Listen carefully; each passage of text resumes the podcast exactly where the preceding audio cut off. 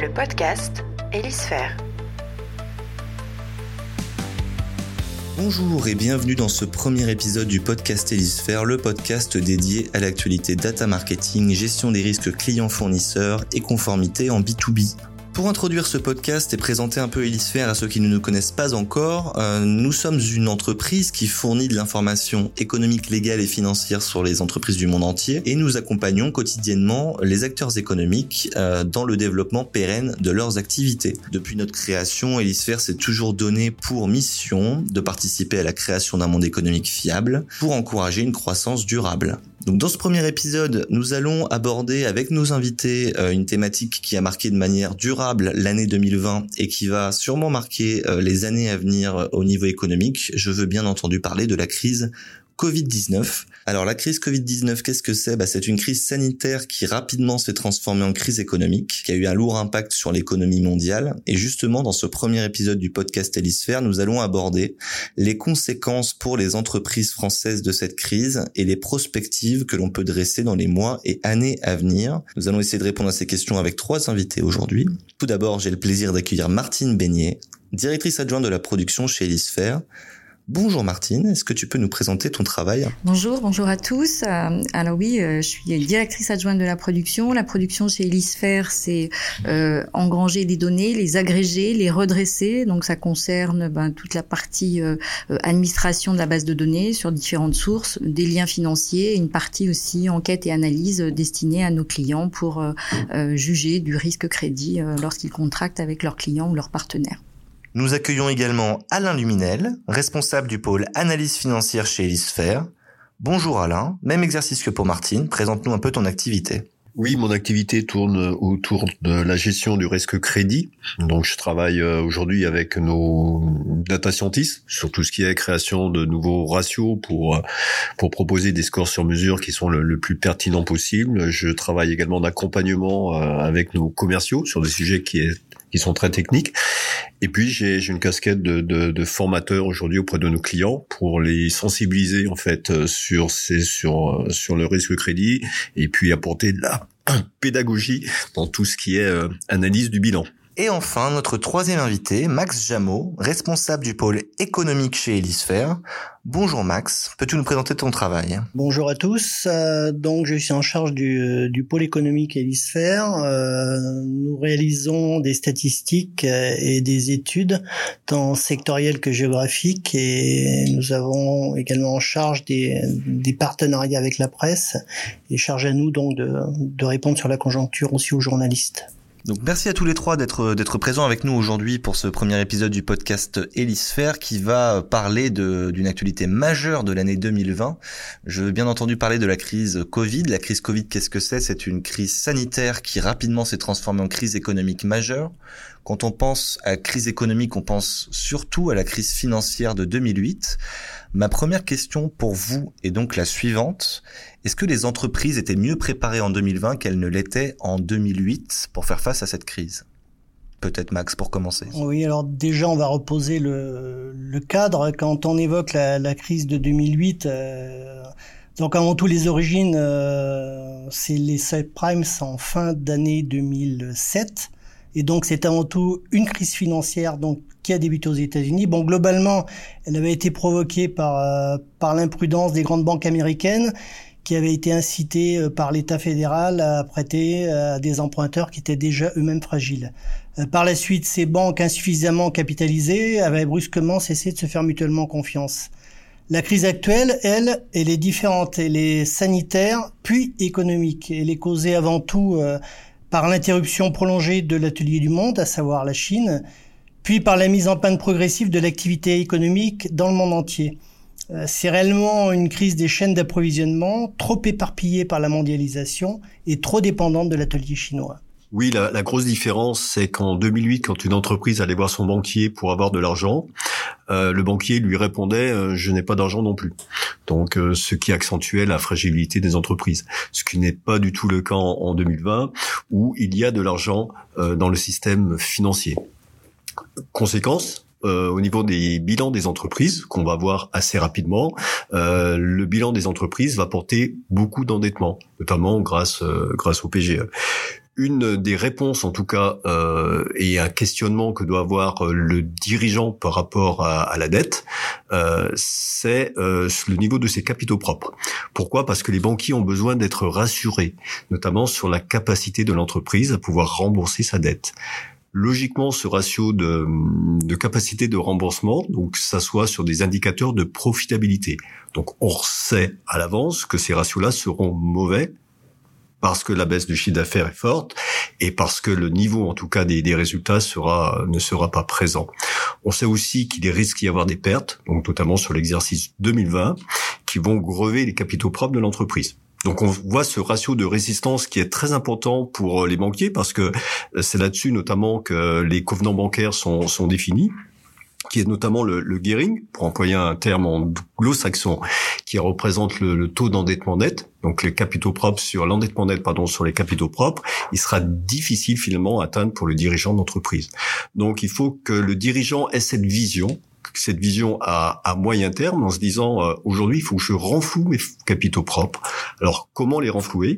Et, et, donc l'État, euh, l'État français va en refaire en fait euh, ce qu'il avait très bien fait en, en 2008, c'est l'octroi notamment de prêts participatifs. Ces prêts participatifs qu'on considère comme des quasi-fonds propres. Pourquoi? Parce qu'il y a une maturité qui est assez longue euh, et qui ont l'avantage de ne pas diluer le capital de l'entreprise et ils sont en plus assis sur des taux d'intérêt, donc un taux d'intérêt fixe qui est en deçà du marché, et un taux variable qui peut être en fonction du chiffre d'affaires, du résultat d'exploitation, et euh, également de peut-être du, résultat net. Donc il faut absolument que les dirigeants d'entreprise, euh, en tout cas, euh, aient conscience que ces, ces prêts participatifs, ce, ce, n'est pas véritablement de l'endettement, euh, mais ça va concourir également à de l'investissement et que ça va permettre de bénéficier, en tout cas pour eux et surtout pour leur entreprise, d'un ratio de résistance qui va venir conforter euh, le système financier, notamment les banquiers. Tu parlais du coup euh, des aides euh, octroyées par l'État, il y a eu des aides du gouvernement, il y a eu des aides également européennes. Euh, Martine, est-ce que tu peux nous, nous parler un peu des, des, mesures qui ont été prises par le gouvernement pour aider les entreprises? Oui, alors on parle de mesures d'accompagnement rapidement lancées. Euh, à ce stade, on dit que le gouvernement, enfin en tous les cas, toutes les mesures cumulent à peu près 450 milliards d'euros. Euh, effectivement utilisés, c'est grosso modo 128 milliards, dont une grosse part dédiée au PG euh, donc c'est plus de 570 000 entreprises hein, qui ont bénéficié des, des PGE.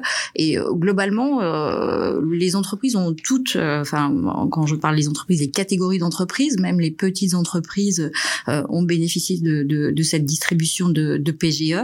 on a eu même le PGE saison pour des activités liées au tourisme qui ont été actionnées dans, dans le plan de tourisme. Donc globalement, voilà, tout a été actionné et mis en œuvre pour venir au soutien soutien d'eux, euh, au soutien d'eux et mettre en quelque sorte sous perfusion aussi euh, l'économie. On y reviendra.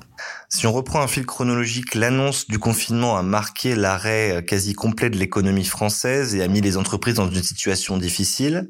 Cette annonce est intervenue le 16 mars dernier par le président Emmanuel Macron.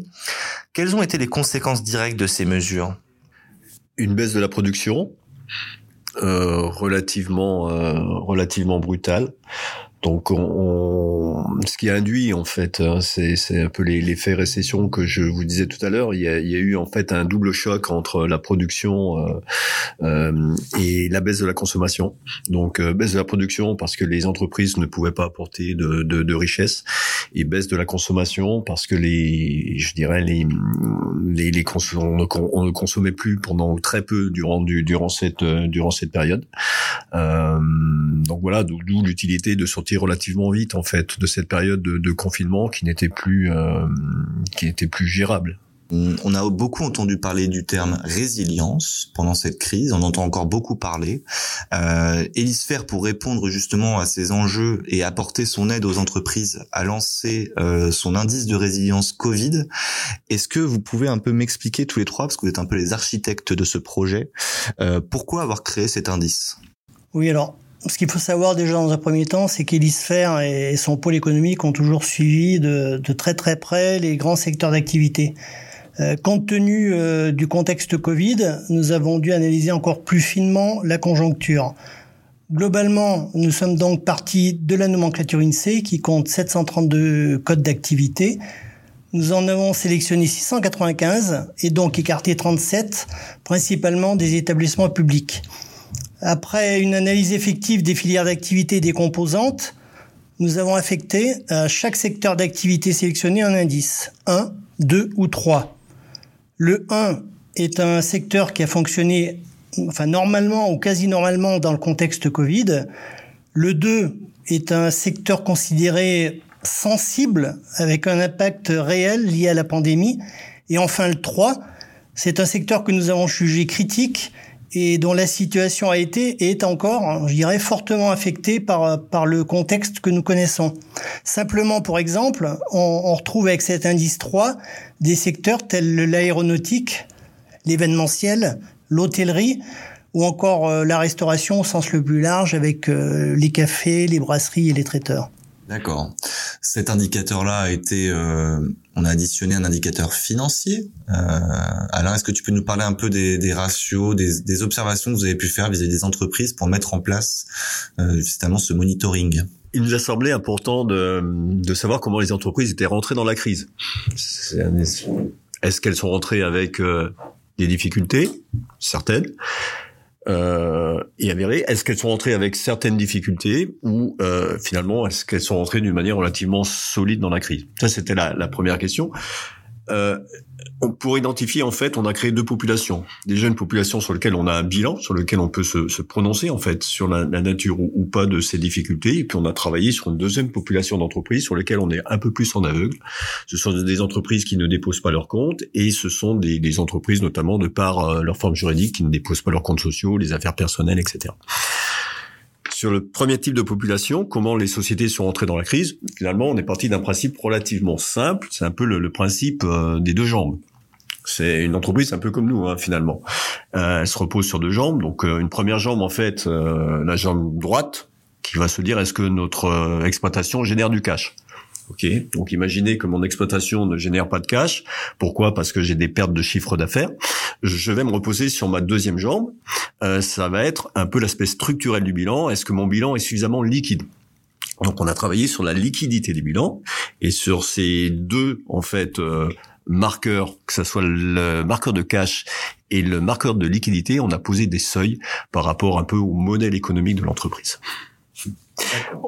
Pour faire le lien avec le sectoriel. Donc on a on a posé ce qu'on appelle une matrice de transcodification euh, pour matcher à la fois l'évolution sectorielle et, et notre indicateur euh, notre indicateur financier. Donc ces deux indicateurs finalement euh, fonctionnent de pair. Euh, quelle réponse qu'il apporte cet indicateur, euh, peut-être Martine, au, pour les entreprises? Euh, Alors l'indice de résilience, oui, c'est complémentaire euh, à notre score et euh, ça se matérialise dans nos outils de diffusion, notamment notre plateforme, par un code couleur et qui va donner bah, la tonalité et la sensibilité durant la crise, justement, de ce risque de crédit lié à la crise. Donc c'est complémentaire à notre score et euh, nos utilisateurs euh, euh, voilà voient cet indice dans, dans, dans nos plateformes. Et c'est un indice qui va du coup durer, étant donné que la crise est... Oui, il est aujourd'hui monitoré dans le temps. J'ajouterais aussi par rapport à toute la veille de notre pôle économique dirigé par Max que nous avons associé aussi une veille réglementaire parce qu'il était important au départ puisque c'est le réglementaire qui a été un peu le, le driver de, du, du, du secteur hein, avec l'ouverture, la fermeture de certains secteurs. Donc aujourd'hui, on a un gros travail aussi euh, de, de, veille réglementaire. Euh, donc cet indice de résilience, oui, il perdure, euh, il perdure encore dans le temps. Difficile aujourd'hui de dire combien de temps il va perdurer. De toute façon, ces impacts de la crise se mesurent encore euh, euh, aujourd'hui et vont se mesurer plusieurs mois. bien sûr, les aides mm, continuent. Certaines sont disponibles, en tous les cas, les aides gouvernementale et j'entends euh, par là notamment le, le PGE. Euh, il y aura aussi euh, le dispositif d'activité partielle qui va perdurer pour certains profils d'activité. donc toutes ces aides aussi ben, sont à considérer et intègrent notre veille et réglementaire et économique pour bien poser la sensibilité de, de, de ces secteurs. Donc l'indice de résilience est voilà est appelé à durer, mais je ne peux peux pas encore me prononcer sur sur cette durée parce que tout est un peu flou en termes d'impact économique. Mais en tous les cas, c'est un outil complémentaire que nos clients apprécient. nous venons d'aborder ensemble les conséquences directes du confinement sur les entreprises françaises. Le 11 mai, le gouvernement a annoncé un déconfinement progressif de la population et une reprise de l'économie. un déconfinement qui s'est déroulé en plusieurs phases, du mois de mai au mois de juillet. Une reprise qui est quelque peu contrastée en fonction des secteurs d'activité. Est-ce que Max, tu peux nous dessiner un petit peu le paysage des secteurs d'activité qui ont été le plus touchés et à l'inverse ceux qui s'en sont le mieux sortis? Oui, alors effectivement, les, les, secteurs ont été inégalement donc impactés. Je commencerai par par ceux qui ont plutôt bien tiré euh, leur épingle du jeu. Euh, je citerai euh, dans un premier temps bon l'industrie pharmaceutique, euh, au même titre d'ailleurs que, que les équipements médicaux. Euh, je citerai également l'alimentaire euh, qui, a, qui, a, conservé un bon trend avec la grande distribution et puis euh, les commerces d'alimentation et de proximité. Ce qu'on avait déjà observé d'ailleurs durant la crise de 2008, c'est réellement un changement d'habitude de consommation où le consommateur se tourne de plus en plus vers le commerce de proximité non pas vers les grands hypermarchés. Euh, on a également la VAD qui a très bien fonctionné, type Amazon ou Alibaba. Euh, a contrario, donc, euh, ceux qui ont été très très impactés, je vais, évoquer les transports et logistiques, euh, l'aéronautique et la défense. Euh, la production a, chuté de moins 21% en juin sur ce secteur. viennent ensuite l'automobile, moins 19%, le BTP, moins 17%. D'ailleurs, par rapport à l'automobile, euh, il y a Bridgestone qui vient donc d'annoncer à l'horizon 2021 la fermeture de son usine à Béthune dans le Pas-de-Calais. On a également le tourisme, particulièrement l'hôtellerie et la restauration qui ont été touchés. Euh, d'ailleurs, euh, et, puis l'événementiel. D'ailleurs, le, le, traiteur Fauchon vient d'annoncer qu'il allait fermer sur Paris donc deux magasins sur trois. Puis je terminerai également en évoquant la baisse de la consommation des ménages, hein, qui constitue euh, l'un des moteurs de l'économie, une baisse qui est estimée à environ 35%. Très bien. Est-ce qu'on peut l'espérer justement que cette baisse soit palliée par une remontée suite à la fin du confinement et, peut-être à une consommation euh, pendant l'été? On a vu euh, les gens quand même voyager, partir en vacances. Oui, mais c'est vrai que les, les, les Français ont aussi beaucoup épargné pendant cette période, euh, voilà. Mais on ne sait pas exactement ce qu'ils vont faire de cette épargne. Euh, l'automobile en a bénéficié parce que les ventes automobiles sont reparties, mais pour autant, c'est très très difficile de savoir hein, de quoi les prochains mois vont être faits, quoi comme on le disait, finalement, les mesures gouvernementales pour euh, limiter au maximum euh, l'impact sur les entreprises euh, continuent de, de, se poursuivre. on a du mal à visualiser une fenêtre de sortie de cette crise, sachant que la crise sanitaire est encore en place, encore une fois. Est-ce que sur une vision à six mois, on peut envisager justement d'avoir une, comme tu disais Alain tout à l'heure, la crise financière de 2008 a mis cinq ans, on a mis cinq ans avant de s'en remettre. Euh, est-ce qu'il en, est-ce qu'il en sera de même pour la crise euh, du Covid-19 Je ne pense pas. On a beaucoup appris de la crise 2008. Euh, Qu'est-ce qui se passait en 2008 Il y a eu des mesures de soutien beaucoup moins massives qu'en 2019. Et, et, ensuite, il y a eu des, des, des mesures en fait euh, d'austérité en fait qui ont été euh, qui ont eu un effet euh, récessif euh, contre-productif. ce qui est pas du tout le cas aujourd'hui. On a beaucoup appris de, de la crise de, de 2008 et, et, en fait c'est une opportunité euh, aujourd'hui qu'on risque de vivre et c'est une, opportunité de financer notamment d'autres secteurs, euh, la transition écologique et sociale, donc réorienter les investissements notamment dans le domaine de la santé, dans le domaine euh, de l'agroécologie euh, et puis également de l'économie circulaire et relocalisée. Pourquoi en 2008 Qu'est-ce qui s'est passé après 2008 Il y a eu un mouvement de mondialisation. Et donc là, on est en train de revenir finalement vers ce, ce mouvement-là. On est en train de relocaliser euh, certaines euh, certaines industries, parce qu'on a vu que c'était des industries qui dont la production a été était vitale pour nous. La crise Covid, elle pose aussi des questions pour les prestataires d'information tels que Elisphère. Martine, de ton côté, au niveau de la production, est-ce que euh, est-ce qu'il y a eu des évolutions finalement, une nouvelle manière de voir les choses, de nouvelles informations à traiter pour essayer d'avoir une vision plus précise de la l'impact de ce genre d'événement sur les entreprises? Alors oui, c'est vrai qu'aujourd'hui on réfléchit puisque la configuration des bilans 2020, bah, il faudra l'apprécier de manière différente. On, y travaille justement dans le cadre de, notre score. c'est vrai qu'il faudra aussi euh, veiller donc euh, en termes de fonds propres, mais Alain est, plus habilité que moi, en tous les cas plus à même d'expliquer ça euh, sur euh, voilà les les les, euh, les structures de, bilan hein, et, apprécier effectivement ces endettements. Est-ce que ça sera lisible au sein des bilans de manière différenciée? Ça, ça n'est pas évident. En tous les cas, tout ce qu'on peut dire, c'est que nous, dans nos activités d'enquête et d'analyse, au fur et à mesure de la reprise des activités, il faudra bien mesurer euh, euh, voilà les, les, les, besoins de financement des entreprises, comment elles vont utiliser leur PGE. Euh, on sait que des entreprises ont contracté des PGE plus de confort, d'autres c'était nécessaire, et surtout il faudra apprécier s'il y a une réelle reprise de l'activité, ce qui relève bah, du BFR normatif lié à ce besoin en termes d'exploitation et, et d'autres besoins. Donc c'est ça aussi dans notre capacité à collecter des informations, à interviewer les entreprises, à être aussi à l'écoute de de, ces entreprises pour euh, euh, pour comprendre comment elles vont euh, voilà avoir à faire face à des besoins de financement puisque voilà, il est annoncé que les aides, au fur et à mesure, hormis certains secteurs, euh, notamment dans le cas du, plan tourisme, qui seront euh, encore aidés, il y aura encore des euh, des aides pour pour l'activité partielle,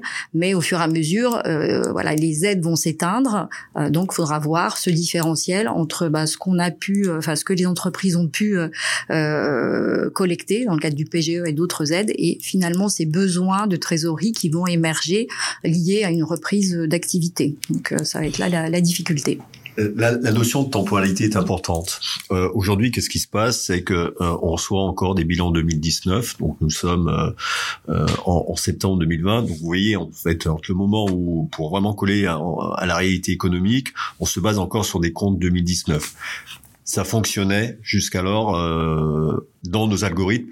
Pourquoi? Parce que le, nombre de défaillances baissait et on était sur voilà des courbes qui, qui étaient assez assez linéaires. Ce qu'on subit aujourd'hui en fait, c'est une, une crise euh, qui est, euh, qui est qui est qui est brutale et, donc là, aujourd'hui, on fonctionne avec des, des, des scores, notamment euh, au sein de nos, de nos activités, qui sont plutôt bons par rapport à une situation économique qui est relativement mauvaise. Inversement, on va recevoir des comptes 2020 qui vont être relativement mauvais principalement, voire 2021, euh, et on pourra constater euh, un rebond de l'économie. Donc on voit très bien qu'il y a un déphasage, euh, je dirais, qui est qui est qui est relativement euh, euh, relativement rapide, en tout cas qui qui entre entre euh, les documents comptables et la réalité économique. Ça ne peut plus fonctionner comme ça. Donc il faut réduire cette temporalité. Alors comment la, la, la réduire?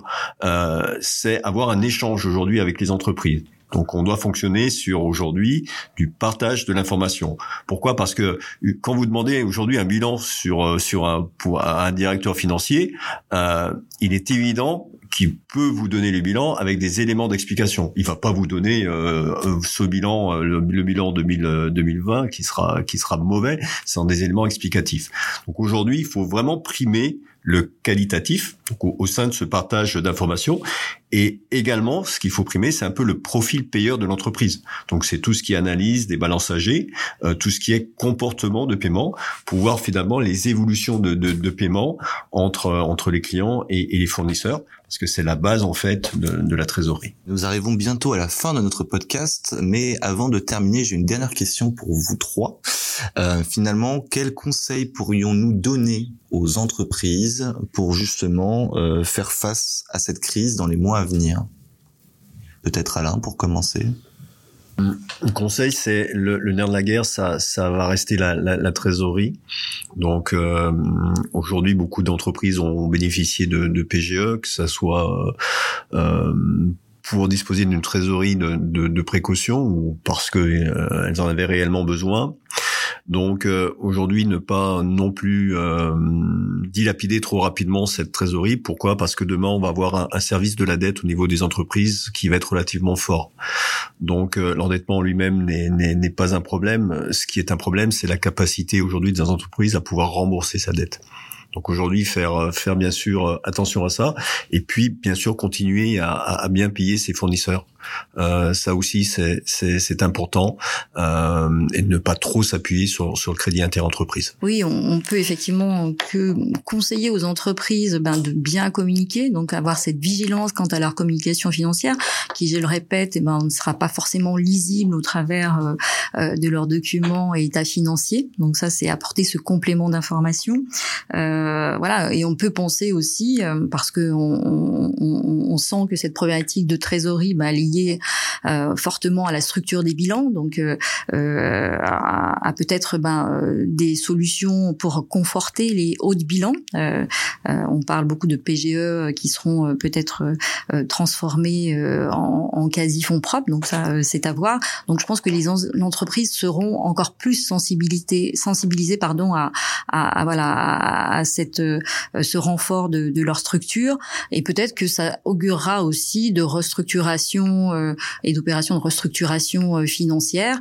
Et évidemment, aujourd'hui, euh, la valeur d'une entreprise, elle va être encore plus mesurée au travers de sa capacité à générer du cash, parce que voilà lié à, son exploitation, mais aussi ben, pour faire face à son endettement. Donc voilà, ça sera à suivre et voilà, on invite aussi toutes les entreprises avec lesquelles on est en contact régulier à, à être voilà les plus communicantes possibles sur sur ces aspects. Oui, je dirais pas vraiment un conseil, mais une réalité économique, celle des, chaînes d'approvisionnement. Il semble en effet urgent de les repenser. Euh, quelques acteurs l'ont anticipé et d'autres sont dans cette réflexion. L'enjeu euh, sera réellement de trouver le plus rapidement possible des fournisseurs positionnés au sein de l'Union européenne. Et c'était le mot de la fin. Euh, j'espère que ce nouveau format, en tout cas, vous aura plu et que vous aurez pris autant de plaisir à l'écouter que nous à le produire. Je tiens vraiment à remercier euh, Alain, Max et Martine pour ces échanges très instructifs. De notre côté, nous vous donnons rendez-vous dès le mois prochain pour un deuxième épisode du podcast Hélisphère. Et ben, on vous souhaite une excellente journée. On vous dit à bientôt.